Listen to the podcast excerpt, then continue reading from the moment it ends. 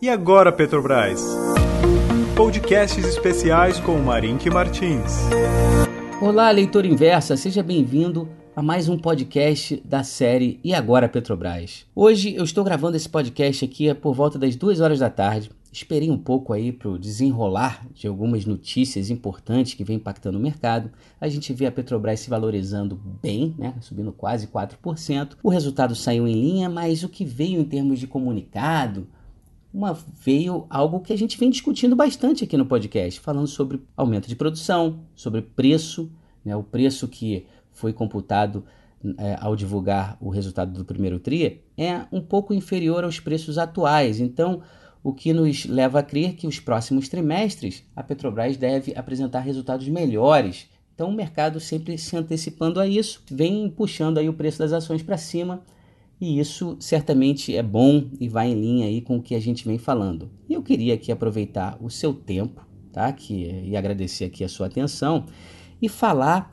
um pouco sobre o que eu acho que é o mais importante nesse momento. E o mais importante agora não é a reforma da Previdência, até porque a reforma da Previdência é algo que vai se arrastar um pouco nesse processo, né, nesse trâmite lá em Brasília. Eu acho que o que é importante de fato são as tensões relacionadas ao possível ou iminente acordo entre Estados Unidos e China. Né? Não preciso aqui é, falar tudo o que aconteceu nesses últimos dias, você provavelmente já sabe desde o tweet de Trump, mas o que temos é uma situação de um acordo que estava caminhando muito bem, com mais de 150 páginas já redigidas, já, e o chinês praticamente dando, né, estando de acordo. E no meio da semana passada parece que eles voltaram atrás e endureceram nas negociações. O que estaria por trás desse processo de reversão que culminou nessa ameaça, não só ameaça, mas nesse movimento do governo americano de, né, de reintroduzir tarifas, aumentando até e sinalizando possíveis tarifas adicionais em um volume maior de produtos importados da China. O que, que estaria por trás? E aqui eu trago algumas teses, tá? O que é interessante você ver na negociação né, no, no, nas pessoas que estão realmente chefiando, tomando né, na à frente dessas negociações, você vê que por parte dos Estados Unidos você tem o Steven Mnuchin, secretário do Tesouro, tá? e o Robert Lighthizer. Lá na parte do chinês você tem o Liu He, que é o equivalente ao Mnuchin nesse caso, e você também tem o Yi Gang, que é o presidente do Banco Central Chinês, do PBOC. E o que suscita um questionamento é o seguinte: o que, que estaria fazendo aí o Gang, né, o presidente do BBOC, nessa negociação?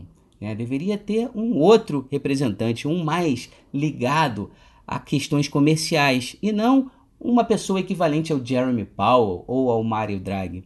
Então, a presença dele nos faz pensar o seguinte, que os americanos estão pressionando muito os chineses para uma revalorização de sua moeda, o renminbi. Os americanos talvez queiram algo similar ao que foi feito nos anos 80, numa época que o Japão crescia muito e foi feito o Acordo de Plaza em 86 entre os Estados Unidos e cinco países. Que o acordo acabou resultando numa mega valorização da moeda japonesa, uma desvalorização relativa da moeda americana, e isso foi positivo para os Estados Unidos, mas também trouxe uma imensa bolha imobiliária no Japão. E o chinês hoje, sabendo disso, ele com certeza não quer passar pelo mesmo. Então, parte desse embate pode ter estar relacionado a isso, tá? A esse assunto de uma revalorização, de uma apreciação forçada da moeda chinesa. Isso economicamente tá, seria interessante para os Estados Unidos, porque seria um processo de você reduzir o déficit comercial de uma forma mais com mais ímpeto. Politicamente para Trump seria uma vitória, ele poderia se poderia posar como grande negociador e também, né, tirar onda aí nessa concorrência pré-eleição, falando que foi ele quem realmente é, reverteu, fez com que os chineses ah, parassem com esse processo de manipulação cambial. E do ponto de vista dos mercados, seria positivo também porque há uma percepção de que se a moeda chinesa se valoriza, os ativos, em particular os ativos de beta elevado, se valorizariam também. Mas para o chinês, há uma resistência. O chinês gosta de estabilidade, o chinês vem também ao longo de alguns anos falando que sua moeda pode subir e cair. Então, você sair de um sistema desse para um sistema mais unidirecional, manipulado, é um retrocesso na percepção deles. E também tem a ressaca associada a um iminente novo, não iminente, né? não vamos falar que, que isso vai acontecer, mas caso aconteça um, uma espécie de acordo de plaza, por mais que seja numa intensidade menor. Eles têm essa ressaca japonesa em mente e eles não querem passar por isso. E aí fica a questão, né? Quais seriam os cenários possíveis? O cenário que os estrategistas que eu acompanho, o cenário que eles traçam aqui o mais, como mais provável é o seguinte: eles dizem que o chinês não vai ceder nessa questão cambial, tá? Não vai simplesmente promover essa valorização expressiva que os americanos desejam, mas vai sim comprar mais soja, mais produtos industriais, mais aviões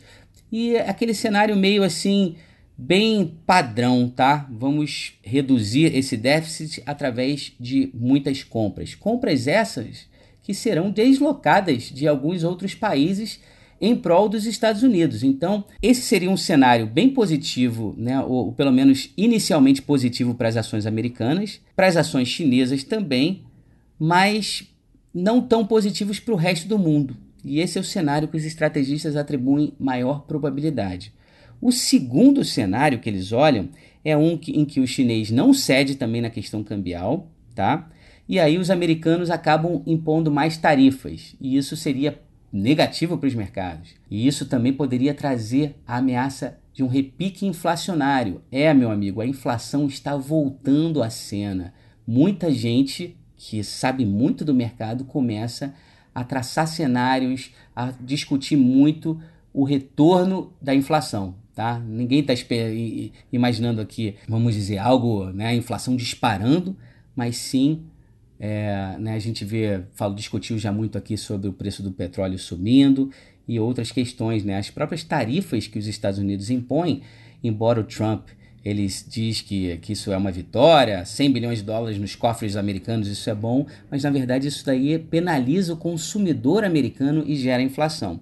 E o terceiro cenário, esse com uma probabilidade menor, esse terceiro cenário seria um cenário sim que o chinês cede, tá? Ele cede na questão cambial, ele promove a valorização. Isso também vai assim na direção que o chinês que quer promover, fazer com que a sua moeda ganhe uma maior relevância global, mas ele vai ter que fazer isso com muito cuidado para não, não, não, não ter um backlash, né? É, depois disso. E esse cenário seria um cenário também bem positivo para o mercado. Então, são esses os cenários. E uma outra questão aqui para finalizar o podcast é uma questão bem geopolítica e muito interessante e que talvez esteja ali no meio das discussões e que esteja sendo pouco discutido na mídia, é o que diz respeito a Taiwan. Taiwan, para quem não conhece, falando aqui rapidamente, lá na Revolução Chinesa em 49, a China ela era presidida por Chiang Kai-shek, que fugiu da China continental e foi para Taiwan. E Taiwan passou a ser a República da China. A China continental foi, era liderada por Mao Tse Tung. Por muito tempo, a ONU só reconhecia a China, até 71, até a visita do Nixon lá, né, só reconhecia a China como a China Taiwan, tá? a República da China. Depois de 71, você passou a ter a People's Republic of China, que é a China continental, e a República da China e com os avanços da China aí Deng Xiaoping nos anos 80 e depois a China entrando lá na Organização Mundial do Comércio em 2001, você tem o chinês falando: opa, agora a gente tem One China Policy, uma única China. E isso é algo que os, o americano não vem respeitando os chineses nesse sentido.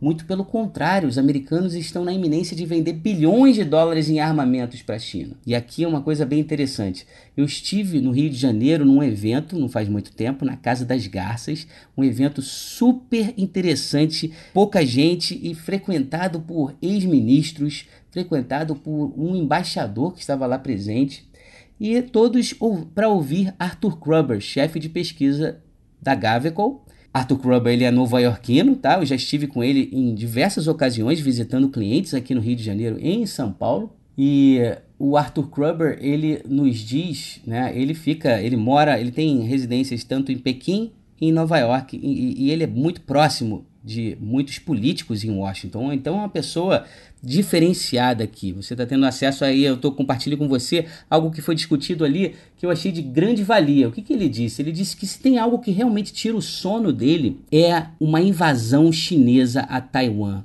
Como que os americanos responderiam a esse evento? Você naturalmente sabe que hoje o Mar do Sul da China é, é, um, é uma região de enorme tensão. Os Estados Unidos eles controlam lá no sul lá o Estreito de Malaca, estreito esse onde passam todos os navios que né, os, os, os asiáticos quando importam petróleo do Oriente Médio, o navio passa necessariamente por ali. Né? Eu exploro até muito essa tese no livro que eu traduzi, no Choque de Impérios, eu, eu falo sobre isso, né? Os americanos eles têm esse controle, é, eles controlam as vias marítimas, enquanto que o chinês hoje vem avançando num certo império terrestre com a sua iniciativa aí de One Belt, One Road, que é uma certa reativação da rota da seda. Mas essa questão de Taiwan é uma questão né? Embora né, todas essas questões que eu acabei de mencionar são, sejam questões mais de longo prazo, a questão de Taiwan é uma questão de prazo mais imediato. Parece que o chinês vem fazendo reclamações específicas com relação a isso. Então, qual é a mensagem final aqui de, desse episódio? A mensagem é a seguinte: temos hoje né, o VIX, que é uma medida de oscilação, expectativa de oscilação na Bolsa Americana, em particular no índice SP 500. Um VIX que saltou de 12, 13% para 19%. A média do VIX é ali 14, 15, a média histórica. E um VIX acima de 22% é visto, e aqui tem bases estatísticas para isso, visto como um ponto crítico no VIX. Acima de 22%, historicamente, normalmente, resulta em quedas nas bolsas, tá? Então é importante a gente ficar de olho nesse indicador. Eu estou ali olhando esse indicador o tempo todo e eu estou muito mais preocupado com essa situação. Os mercados hoje sobem em cima de uma certa expectativa, mas qualquer frustração nesse cenário pode provocar uma queda mais forte. E aqui eu não quero, não quero realmente estabelecer, né, prever números ou qualquer coisa assim, mas simplesmente falar para que se você hoje né, está posicionado no mercado de um ponto de vista tático, tá? o mercado está subindo, tire proveito disso, coloque um pouco no bolso, gere um pouco de liquidez para você, caso os mercados fiquem um pouco mais voláteis. E aqui, como o mercado é feito de praticantes e não de teóricos, eu que estou aqui à frente da minha operação, eu compartilho com você que a, a outra série que eu gerencio na inversa, a Global Pass, eu zerei as posições na semana passada e, e, e não foi uma mera coincidência, é fruto de uma análise que vem sendo feita, de uma assessoria aí com conversando e tendo acesso a relatórios produzidos por grandes estrategistas. E aqui também na própria série que eu gerencio, no que diz respeito ao cerco dinâmico com o Petrobras, eu estou adotando uma posição um pouco mais defensiva, justamente tirando proveito dessa alta de hoje. Perfeito? Já me, me estendi bastante aqui, eu fico por aqui. Muito obrigado pela sua atenção e até os nossos próximos encontros por aí. Um abraço.